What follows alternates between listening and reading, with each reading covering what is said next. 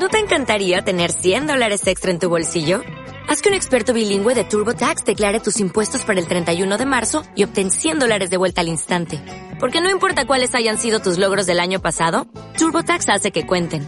Obtén 100 dólares de vuelta y tus impuestos con 100% de precisión. Solo con Intuit TurboTax. Debes declarar para el 31 de marzo. Crédito solo aplicable al costo de la presentación federal con TurboTax Full Service. Oferta sujeta a cambios o cancelación en cualquier momento.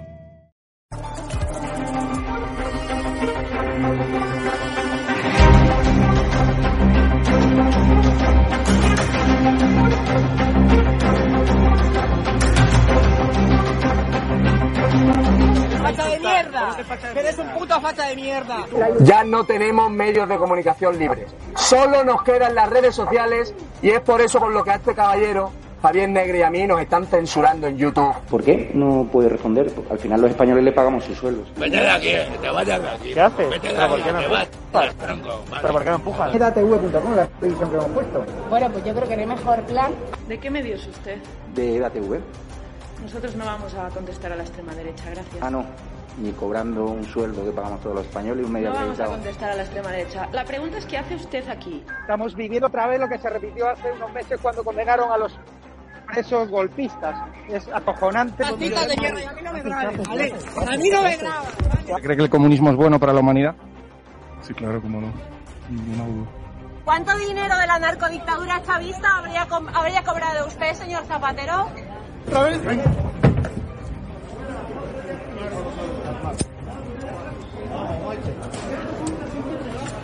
Simplemente. ¿Cómo por nacer? Libertad de expresión.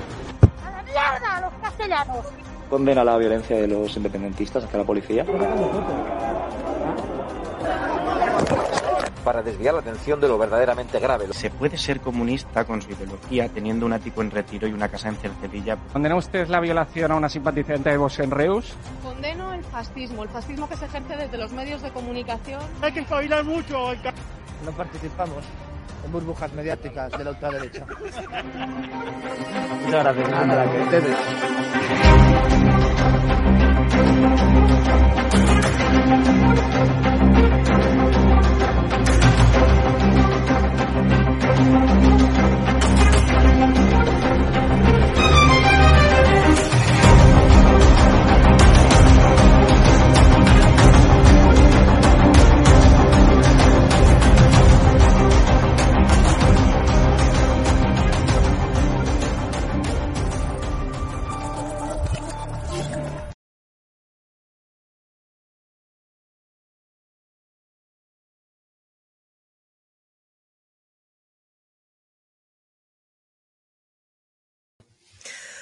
Buenas noches, amigos de Estado de Alarma. Buenas noches, eh, amigos del CSGI.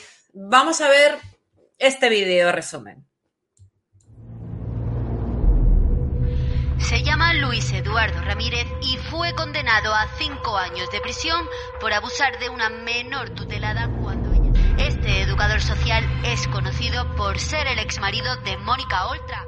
La sentencia que condenó al entonces marido de Mónica Oltra a cinco años de prisión por abusar de una menor tutelada acaba de abrir el camino a una nueva querella por encubrir la identidad de su entonces marido y recortar con ello la protección de la niña. La fiscalía apunta a un silenciamiento de la denuncia de la menor. La fiscalía dice que ocultó usted las pruebas del abuso sexual de su exmarido a una niña de 13 años. ¿Tiene algo que decir? La querella ha sido interpuesta por Cristina Seguí, presidenta de la asociación Gobiernate. Agencia del Hospital de Torrevieja, a la gerente y a la directora de recursos humanos. La víctima era una niña ingresada en un centro dependiente de la Generalitat Valenciana. Mónica Oltra utiliza todos los recursos públicos, prevaricando, malversando, para tachar como mentirosa a la víctima. Hola, señora Oltra. ¿Tiene usted algo que decir ante la fiscalía diciendo que usted las pruebas de abuso sexual a una niña de 13 años? Mónica. Hola, mira, soy Cristina Seguí. Tenemos aquí a Teresa, por si querías aprovechar para pedirle perdón.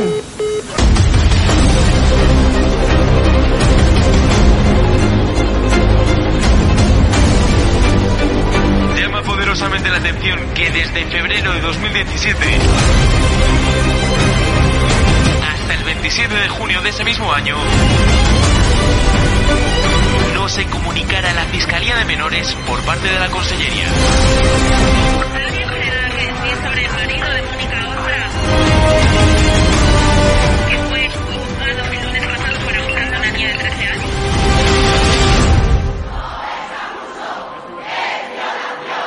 ¡No más sentencias como las de la manada!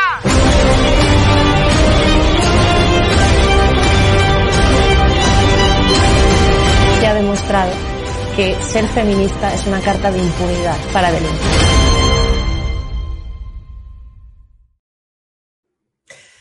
El feminismo como carta de impunidad eh, para delinquir, lo cual es absolutamente incontestable si tenemos en cuenta que de los 13 investigados, de los 13 imputados por el encubrimiento institucional del abuso sexual a una menor por parte del marido de Mónica Oltra en 2017, repito, además, eh, abuso sexual continuado y con prevalimiento, de esos 13, 11 son mujeres y 11 son feministas.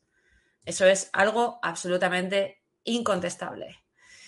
Eh, muchísimas gracias en primer lugar, por supuesto, a, a Hemeroteca Film, eh, a Javier, por este vídeo maravilloso eh, que, bueno, que me envió para ayudarme con esta causa, para ayudar a, esta causa que vengo sosteniendo como acusación popular eh, desde el 1 de abril de 2021, cuando no había nadie más. Y eh, desde luego, desde entonces, saben ustedes que vengo aprovechando este espacio, el espacio del CSGI, para darles a conocer eh, todos los aspectos de este sucio, turbio, asqueroso y, bueno, sobre todo eh, necesario, eh, es necesario que sea mediático porque saben ustedes que en la medida en la que algo sea conocido, bueno, pues solamente entonces tiene cierta relevancia y, y se tiene más cuidado, ¿no? A la hora de tener un trato judicial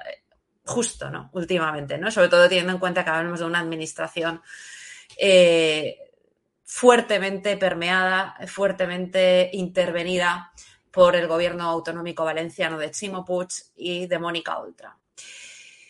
Eh, la vicepresidenta valenciana se enfrenta a cuatro delitos se enfrentará en el, momento en, el que, en el momento en el que sea imputada, pero desde hace aproximadamente un par de semanas está, ya saben ustedes, al borde de la imputación. Se enfrenta a cuatro delitos tras reconocer el pasado 7 de marzo que ella dio la orden de iniciar un expediente parajudicial conocido como expediente eh, informativo, información reservada 1 barra 2017, eh, para encubrir los abusos sexuales de su entonces marido, eh, José Ramírez Icardi, a una menor tutelada de 14 años, 13 para 14 eh, en concreto en aquel momento. ¿no?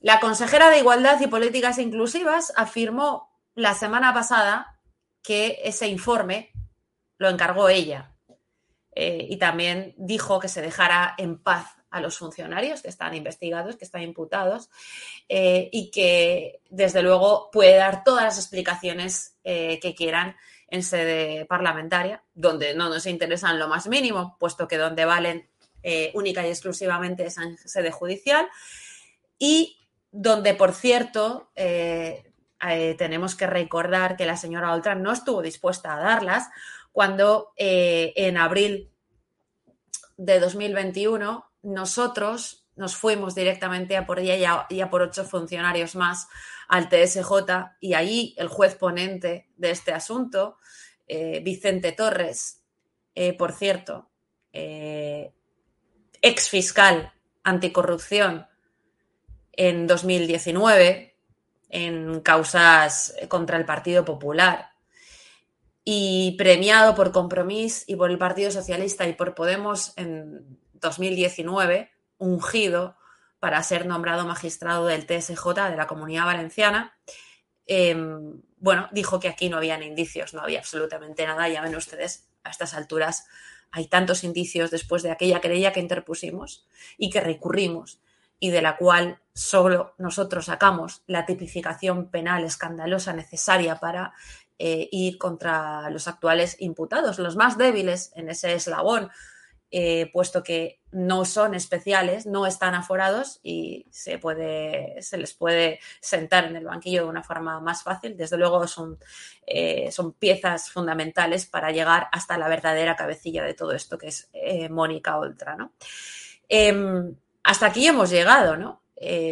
unas declaraciones, las de Oltra, las, el día 7 de marzo, cuando dijo que el juez la tenía aquí a su disposición cuando ella utilizó a su magistrado en TSJ para eh, escapar de la acción de la justicia, podía renunciar a su escaño, podía, renunciar a su aforamiento, pero no lo ha hecho, ¿no? Eh, evidentemente. Eh, realizó esta declaración tras conocerse la imputación de cinco personas más. saben ustedes que en principio del 28 de febrero al 3 de marzo declararon siete, ahora hay cinco más en, eh, por parte del juzgado de instrucción número 15 de Valencia en esa causa iniciada tras la querella eh, presentada por nuestra asociación, por, por Gobiernate. Tras la confesión de Oltra, esta puede enfrentarse a delitos de prevaricación, de desobediencia, de ocultación de pruebas, de malversación, delitos que están penados con prisión y con inhabilitación como cargo público. Y desde luego les puedo asegurar que nosotros no nos vamos a conformar con menos que eso. Mm, tras aquella confesión de Oltra, por cierto, con las palabras sorprendentes de Joan Baldoví, el portavoz en el Congreso de los Diputados de Compromís, que cobra 8.173 euros al mes por hacer el inútil y por decir este tipo de tonterías, como Mónica Oltra, dijeron que esto era una cacería de la ultraderecha. Bueno, no sé si somos ultraderecha, pero ya le puedo asegurar al señor Valdoví que nosotros ni manoseamos a niños, ni ocultamos los manoseos a los niños, ni utilizamos el presupuesto público para ocultar el manoseo a los niños, ¿no? Los abusos sexuales a los niños. Tras la confesión de, Oltra, el magistrado Vicente Ríos dictó una providencia en la que solicitó dos cosas. En primer lugar, la factura que eh, expidió o que debió de haber expedido eh, el Instituto Psicológico SPIL em, para desacreditar a la víctima, encargado por la señora Oltra, eh, por la Consejería de Igualdad directamente. Es, este, es esta providencia que les voy a enseñar aquí, ahora mismo. Aquí básicamente eh, el magistrado eh, pide, además de comunicar los horarios eh, para las vistas de las tomas de declaración del resto de los imputados, de los cinco imputados nuevos, pues lo que pide es que este, este centro enseñe las pruebas que podrían conducir o que podrían demostrar esa malversación de dinero público por haber encargado aquel informe psicológico destinado a decir que la menor era una mentirosa, eh, algo fundamental para desde luego acabar con ella, desacreditarla e intentar eh, librar a Icardi de la acción de la justicia. En esta pieza, eh, por cierto, en esta providencia, algo todavía, si cabe, más importante, el juez pide a el gabinete de prensa del TSJ que eh, le dé esas declaraciones de Mónica Oltra a un medio de comunicación en el que dijo, evidentemente, que ese informe lo había ordenado ella. Y no lo dijo por gusto. Es evidente, ya lo demostraremos más adelante, que la señora Oltra estaba intentando eh, salvar a estos funcionarios y, sobre todo, intentando hacer ver a una de sus funcionarias específicamente a una que va a declarar mañana, que se preocupa y que por favor no hable. La señora Rosa Molero, de la que eh, hablaré a continuación. Bueno, em, ese es el propósito del juez. Eh, de aquí al día 11 de abril, donde declararán no dos imputados, sino dos eh, testigos de todo esto. Los cinco nuevos imputados en el caso más esos testigos son la subdirectora general de Infancia y Adolescencia, Gema Plaza, que será la primera en acudir a los juzgados como investigada. Eh, lo hará mañana a las 5 de la tarde, desde luego allí estaremos, y el próximo día, el mismo día, perdón, eh, pero a las 6 de la tarde está citada como investigada la clave, la pieza fundamental de todo esto, Rosa eh, Molero, esta señora que ven ustedes de, de rojo, junto a Mónica Oltra. Bueno, Rosa Molero básicamente es la directora general de la infancia y adolescencia, número 2 de Oltra, señalada por esta otra mujer, Isabel Serra, que declaró el 28 de febrero, si no recuerdo mal, fue la segunda en declarar ese día, y que eh, la involucró en, en todos estos hechos al declarar frente al juez instructor que Molero fue quien le dijo que iniciara la tramitación de ese expediente parajudicial e ilegal para determinar, eh, según reza en la resolución del 21 de agosto de 2017, 17, firmada por esta señora, por Isabel Serra, la certeza de las declaraciones formuladas por la adolescente en la que se acusa a un educador de posibles abusos. Esta fue eh, la persona que involucró eh, directamente a Rosa Molero, eh, que es, sin lugar a dudas, eh, el núcleo duro eh, departamental de Mónica Oltra. La número dos. Por encima de ella y entre Mónica Oltra y ella no hay absolutamente nadie. Al día siguiente, el 24 de marzo, están citados en, la audiencia, en audiencia el secretario territorial Jesús Esquiu, uno de los dos únicos hombres imputados, y a las 5 de la tarde, eh, la jefa de Servicio de Infancia, Adolescencia e Igualdad, Amparo Nogués, también a las 6 de la tarde, y la siguiente eh, audiencia se traslada al 30 de marzo, se aplaza aproximadamente una semana para que el juez tenga la oportunidad de tomar más decisiones, más imputaciones, de mm, barajar y de trabajar con la ingente cantidad de documentación que están habiendo durante estos días y durante los días de fallas, incluso en los que las defensas no han parado de trabajar, eh, tampoco ya les puedo asegurar la, la, acusación particular y la acusación popular eh, que dirijo.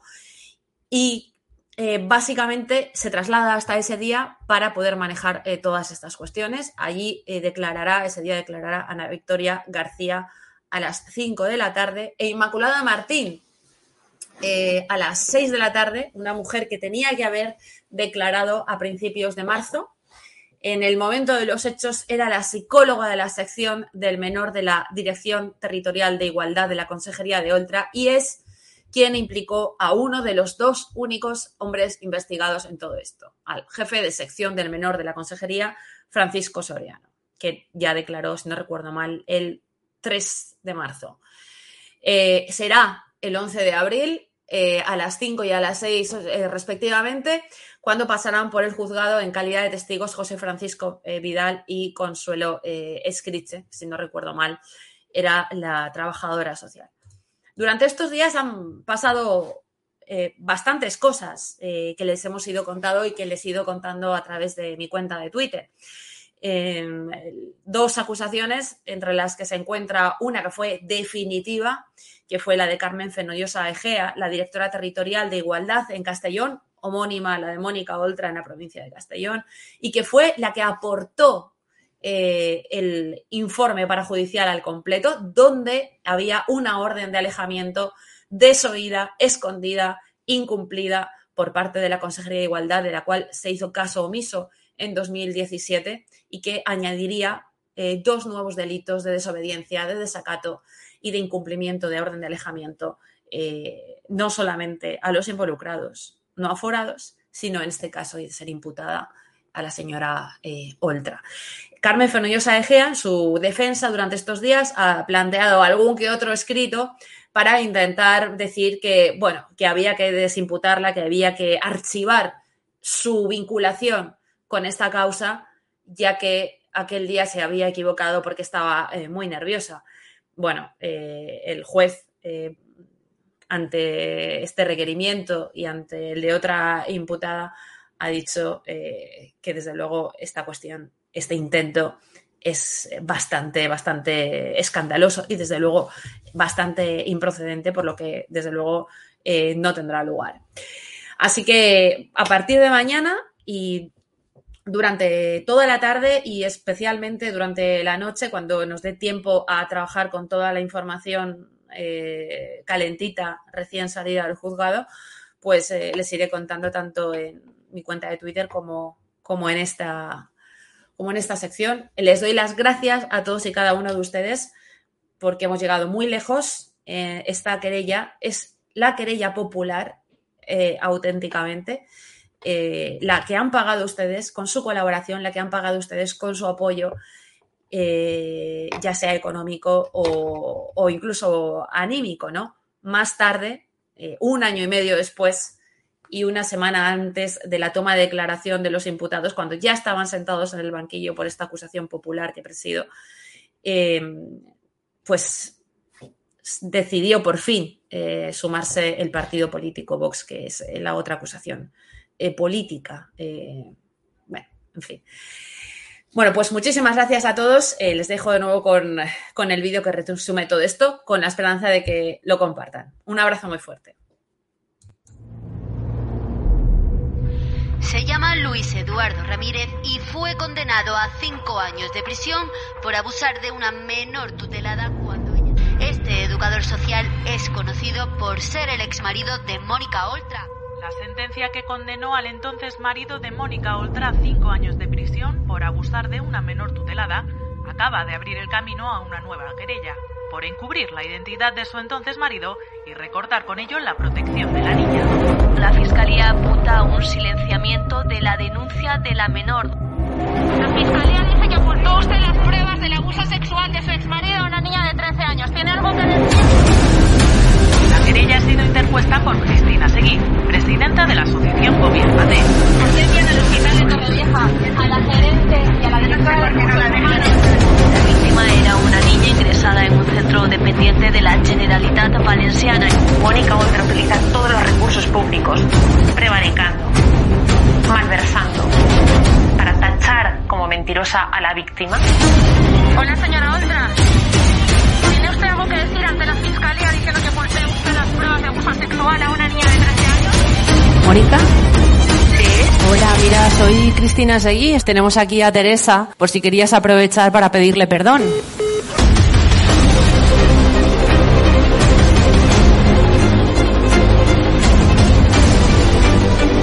Llama poderosamente la atención que desde febrero de 2017 hasta el 27 de junio de ese mismo año no se comunicara a la Fiscalía de Menores por parte de la Consellería. sobre el marido de Mónica